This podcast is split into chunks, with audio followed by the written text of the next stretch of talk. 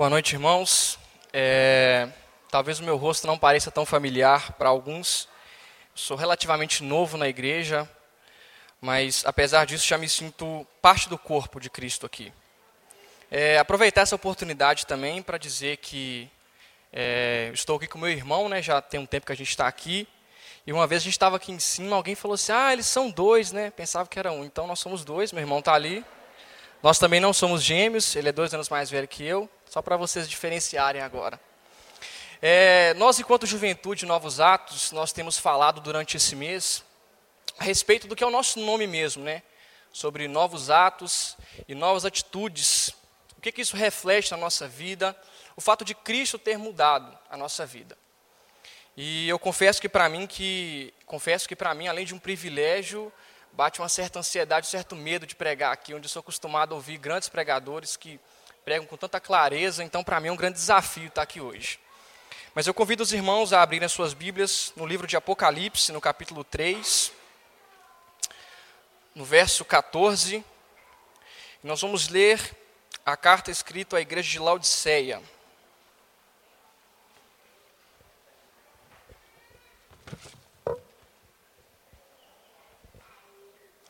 Nós vamos ler do verso 14 até o verso 22.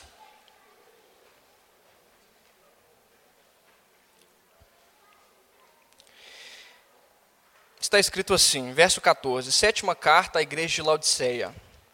E ao anjo da igreja que está em Laodiceia, escreve: Isto diz o Amém, a testemunha fiel e verdadeira, o princípio da criação de Deus. Eu sei as tuas obras, que nem és frio nem quente. Tomara que fosses frio ou quente. Assim, porque és morno e não és frio nem quente, vomitar-te-ei da minha boca.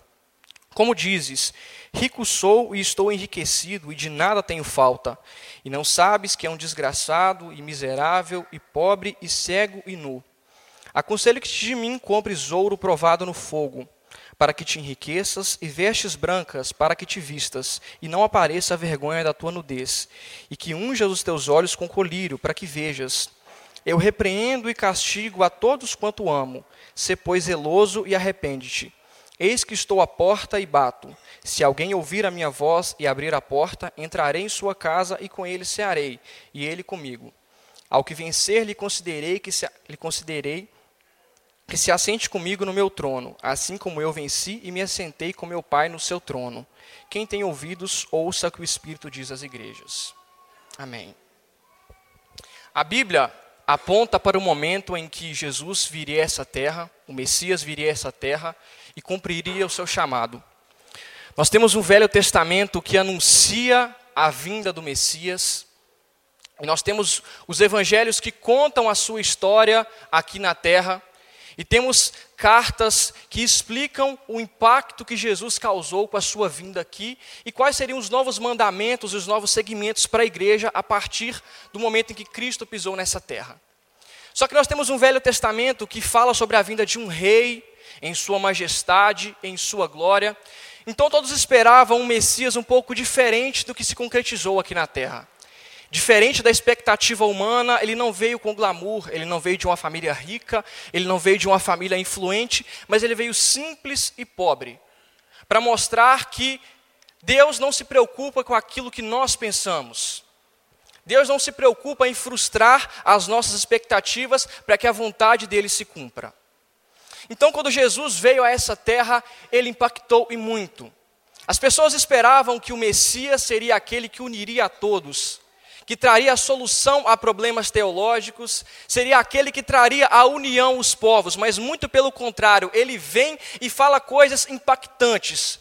Ele fala com que as pessoas falem que ele está endemoniado. E perguntam aonde ele tem tanta autoridade, quem lhe concede tanta autoridade para falar esse tipo de coisa. Então, com a morte de Cristo, eis que começa a implantação de um novo método, Eis que se implanta uma nova teologia. Os discípulos agora começam a tratar Cristo como o único caminho que leva até Deus. O próprio Cristo diz: Eu sou o caminho, a verdade e a vida. Ele diz agora: Eu sou o novo evangelho. muitas pessoas não aceitaram isso de bom grado. Nessa época, a cidade romana exercia grande influência sobre Israel, comandava Israel. Só que até certo momento o cristianismo e os judeus não eram um grande problema para eles. Naquela época, era a época que havia imperadores em Roma.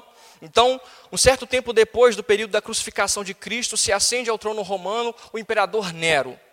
O imperador conhecido por ser sanguinário e por manter o seu reinado, matando aqueles que eram contra ele e aqueles que poderiam ascender e tomar o seu lugar. Inclusive, uma das pessoas que ele mata é a sua própria mãe.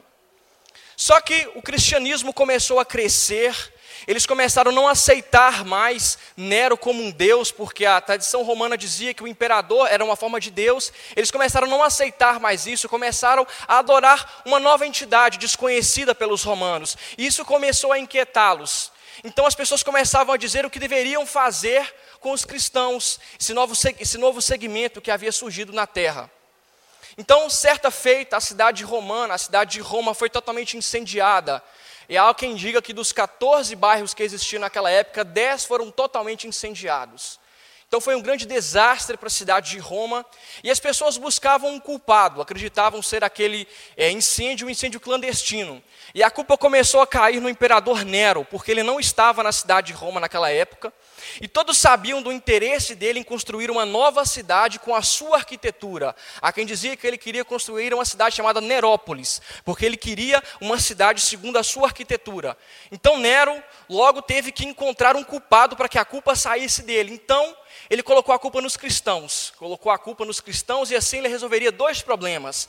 Ele tiraria a culpa daquele incêndio de cima de si e ainda resolveria o problema dos judeus e dos cristãos. E a partir daquele momento se desencadeia uma grande perseguição aos cristãos. Cristãos sendo mortos, inclusive nesse período, apóstolo Paulo e apóstolo Pedro também são mortos pelo imperador Nero. Mas em certo tempo o imperador Nero se suicida, há quem diga que ele foi obrigado a suicidar e se acende ao Império Romano o imperador Vespasiano. E logo depois o imperador Vespasiano, o imperador Tito, seu filho. E esses deixaram com que os cristãos tivessem um pouco de paz, não o perseguiram tanto de forma veemente como Nero. Mas logo após, o filho mais novo de Vespasiano, Domiciano, ascende ao trono e inicia novamente uma caçada aos cristãos. Comecei uma, há quem diga que ele é conhecido como o segundo Nero por perseguir cruelmente e matar, e matar os cristãos. Então um dia ele teve uma ideia de como acabar com o cristianismo de vez. Ele decidiu exilar em uma ilha o último apóstolo vivo, o apóstolo João. Ele é exilado na ilha de Pátimos para que ninguém mais tivesse contato com ele, e aí sim o cristianismo teria um fim. Mas o que era para Domiciano uma forma de acabar com o cristianismo era apenas uma providência divina de Deus para falar ao apóstolo João. Então, o apóstolo João, exilado naquela ilha, Deus fala com ele: Escreve o que eu te digo. E além de visões futurísticas, ele escreve sete cartas às sete igrejas da época. E o curioso é que, escrevendo aquelas cartas às sete igrejas, ele escreve com muita particularidade para cada igreja. Ele fala sobre os problemas de cada igreja, ele fala sobre as qualidades de cada igreja e ele fala os novos ensinamentos a cada igreja. Mas, particularmente, a igreja de Laodiceia, ele só tem defeitos, ele não tem nenhuma qualidade. A igreja de Laodiceia, nos olhos de Deus, não apresenta nenhuma qualidade. E ele escreve essa carta, e cada detalhe, cada particularidade dessa carta que o apóstolo João escreve, não é apenas um mero exemplo, uma mera metáfora, mas são algo, coisas contextuais daquela época. Ele fala sobre água morna, ele fala sobre nudez, ele fala sobre cegueira e ele fala sobre pobreza. Todas essas coisas eram coisas contextuais da época e para aquele povo fazia muito sentido. A cidade de Laodiceia se encontrava em um vale chamado Vale do Rio Lico. Perto da cidade de Laodiceia havia a cidade de Colossos e a cidade de Hierápolis. A cidade de Colossos e a cidade de Laodiceia eram tão próximas que quando o apóstolo Paulo escreve a carta à igreja de Colossos, ele fala, ele pede para que aquela carta também seja lida à igreja de Laodiceia.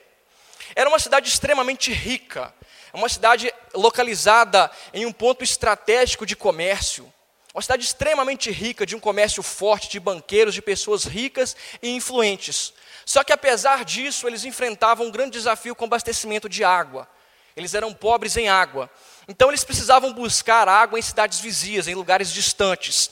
E essa água chegava até a cidade de Laodiceia através de arquedutos, tubos de pedra, tubulações de pedra, essa água chegava e com o calor do sol batendo na pedra, essa água chegava aquecida, chegava morna a cidade de Laodiceia para assim poder ser distribuída. Então, por isso, a carta diz que eles eram mornos. Deus estava usando uma contextualização geográfica para dizer que eles eram como aquela água. E não bastasse aquela água ser morna, Cristo está falando também de águas frias e de águas quentes. A cidade de Herápolis possuía águas extremamente quentes, que, chegavam, que inclusive chegam ainda, né? É, até 50 graus. Pessoas do mundo inteiro iam para aquela cidade para se banhar naquelas águas terapêuticas, que tinham coisas medicinais naquela água. E a cidade de Colossos, que era depois também, possuía águas frias. Então, Cristo está usando ali um exemplo contextual. Aquelas pessoas sabiam do que se tratava quando ele falava de água fria, de água quente e de água morna. Para eles era muito palpável o que Cristo queria dizer com aquilo tudo. Quando Deus fala da nudez daquele povo, eles produziam uma lã preta, que era conhecida no mundo inteiro por ser muito macia. Então eles tinham um forte comércio de lã preta, que era, era uma iguaria, especialidade da cidade de Laodiceia. Então, quando Cristo fala, aconselho que de mim compre vestes para que tampe a vergonha da tua nudez, eles sabiam do que Cristo estava falando. Cristo, mais uma vez, estava usando uma contextualização geográfica daquela época para exemplificar o que ele queria dizer a eles. E quando Cristo fala sobre a, sobre a cegueira daquele povo, havia uma escola medicinal muito famosa naquela cidade, que produzia um pó chamado pó frígio, que curava diversas doenças da, dos olhos. Então, quando Cristo novamente fala sobre a cegueira do povo, mais uma vez eles entendiam do que Cristo estava falando. Mas por que tudo isso? A própria palavra disse que aquelas pessoas diziam consigo: Nós somos ricos e abastados. De todas as cartas escritas às sete igrejas, apenas uma não tem qualidades. Apenas uma, Cristo só tem defeitos sérios a dizer àquela igreja. E aí também nós desmistificamos nós tiramos essa imagem de um Deus apenas bonzinho, de um Deus apenas bom. Deus de fato é bom, mas Deus também é justo e ele corrige aqueles que ama. Jesus, Deus abomina o pecado e como ele tiver que tratar para que nós sejamos mudados e moldados segundo a vontade dele, assim ele o fará. Então, com certeza essa carta chegou como uma surpresa e como algo muito negativo para aquela igreja. Era uma igreja que havia se moldado ao padrão da sociedade. Era uma igreja que, ao invés de fazer a diferença naquela cidade, era igual àquela cidade. Acreditava que, pelo muito dinheiro, pela certa influência, pelas iguarias daquela cidade, com certeza Deus era com eles. Afinal de contas, como poderia Deus não ser com eles se era uma igreja rica, se era uma igreja influente, se era uma igreja sem heresia, se era uma igreja que não enfrentava perseguições? Como podia Deus não estar no meio daquele povo? Mas o diagnóstico de Deus para aquela igreja era: eis que estou à porta e bato. E só bate a porta quem está do lado de fora. Aquela igreja acreditava veementemente que tudo o que acontecia à sua volta era fruto da benevolência de Deus. Mas Deus mostra aqui através dessa palavra que riqueza, influência, poder nunca significaram a vontade de Deus sendo executada através de uma igreja. Nós vivemos em um tempo em que nunca se teve tantas igrejas evangélicas. Nós vivemos em um tempo onde que nunca se teve tantas pessoas falando o nome de Jesus nas redes sociais. Nunca se teve tantas estampas de camisas com o nome de Jesus, tantos livros, tantas pessoas falando da televisão, tanta oportunidade para que o evangelho seja propagado. Nunca tivemos tanto acesso à teologia. Hoje você conversa com qualquer pessoa, ele sabe de coisas teológicas, assuntos teológicos, que há 50 anos atrás apenas quem, ia, apenas quem ia para o seminário tinha conhecimento. Apenas quem ia para o seminário tinha acesso à profundeza de conhecimento.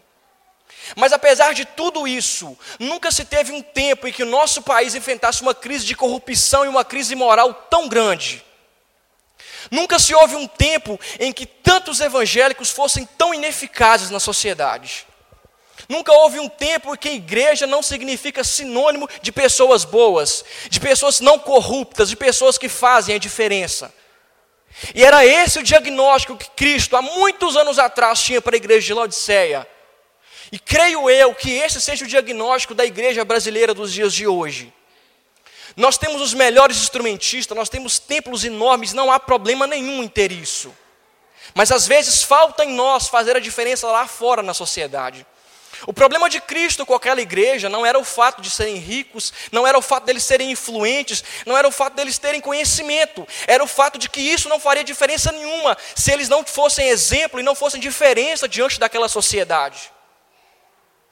Nós temos que parar de ser cristãos apenas aqui dentro dessa igreja.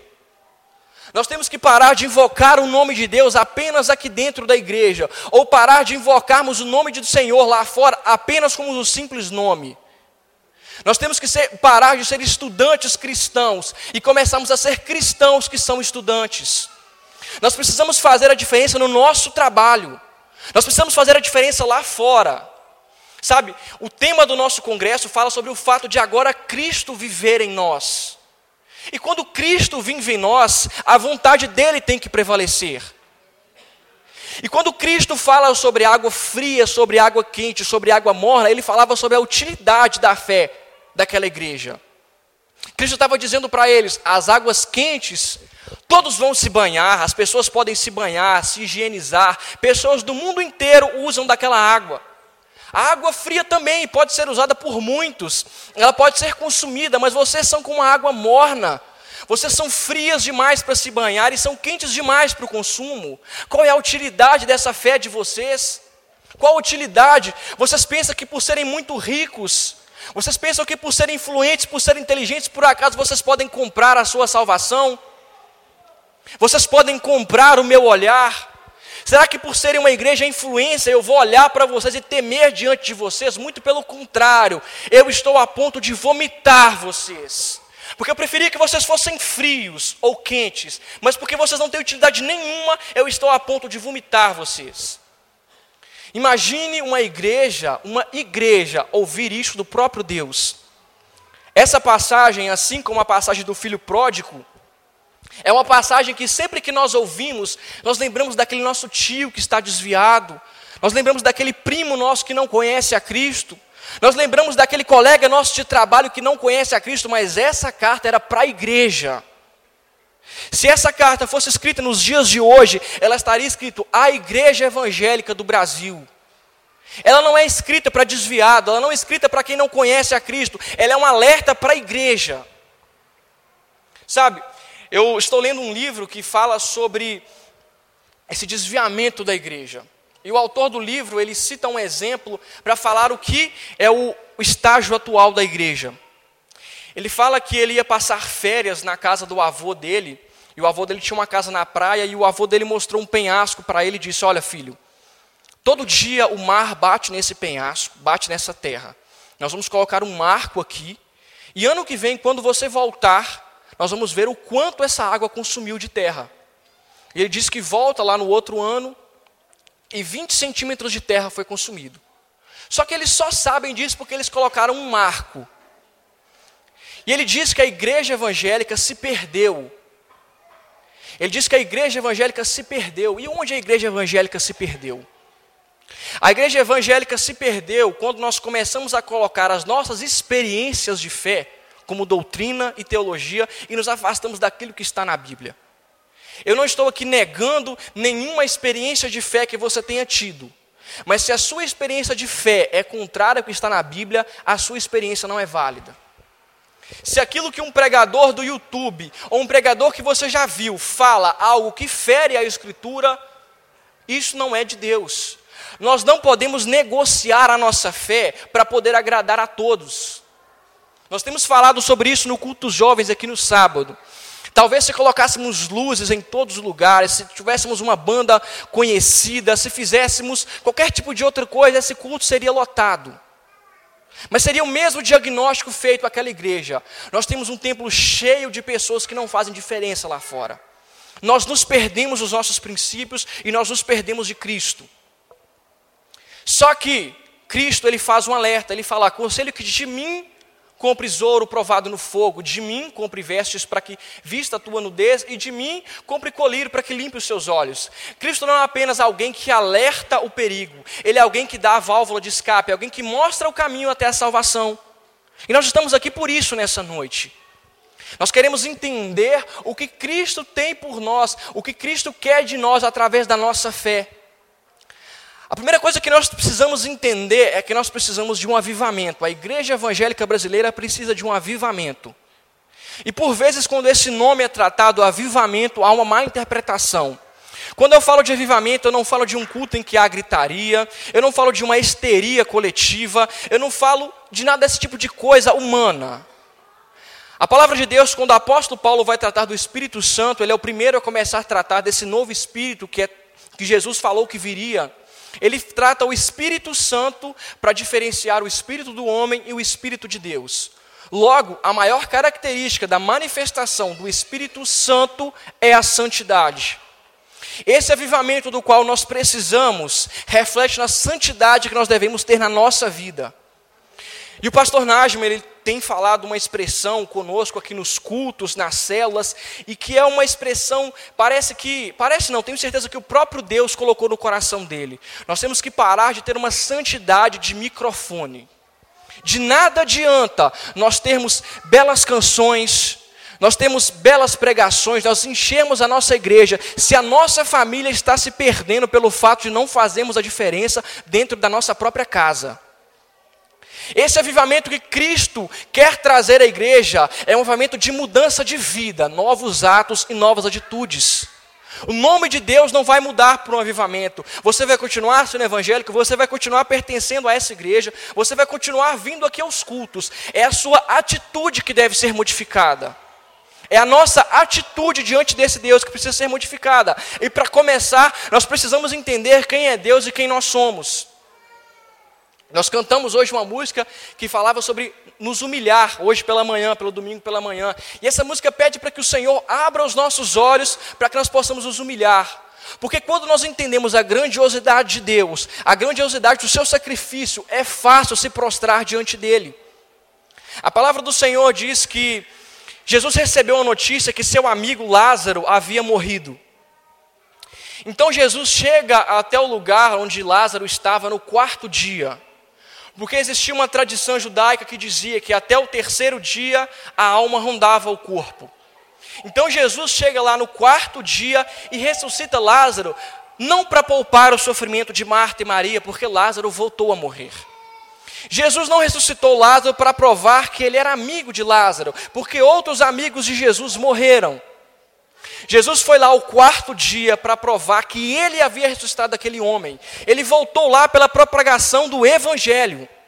E com isso nós entendemos que a nossa vida, Cristo em nossa vida, não serve para solucionar os nossos problemas. Cristo não é o gênio da lâmpada que você esfrega, ele vem e resolve os problemas da sua vida. Cristo é alguém que transforma a sua vida e faz com que a sua vida seja proveitosa para o reino dele.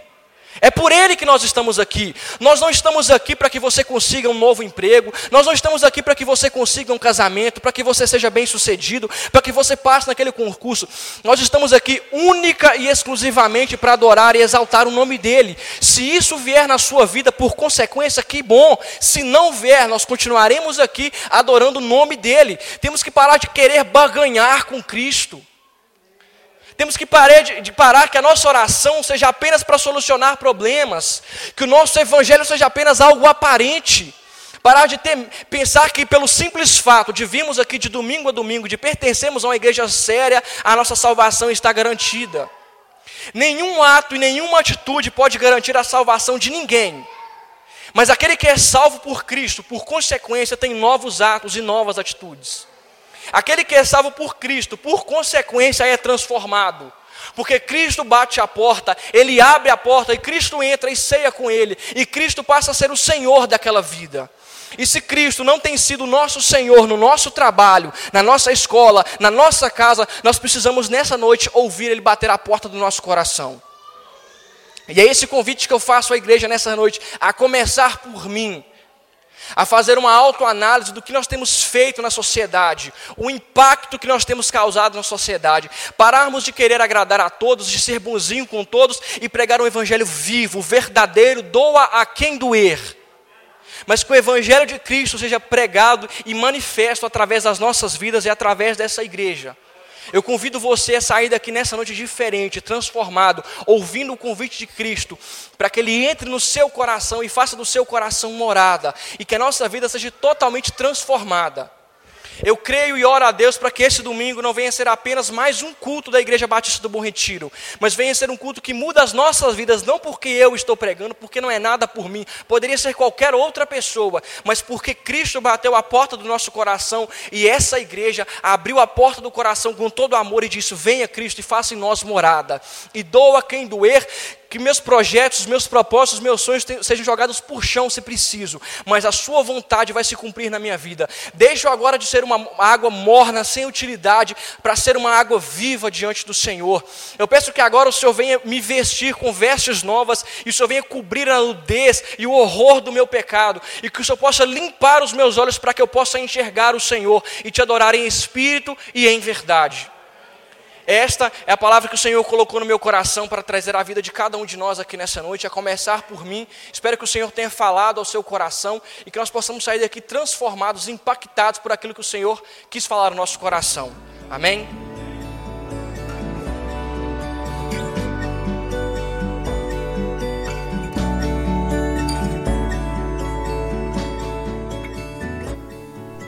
A Igreja Batista do Bom Retiro tem plena convicção de que a palavra de Deus é poder para salvar e transformar vidas. Nosso desejo é que essa mensagem tenha alcançado seu coração. Para saber mais sobre quem somos e em quem acreditamos, acesse ibbrpatinga.com.br.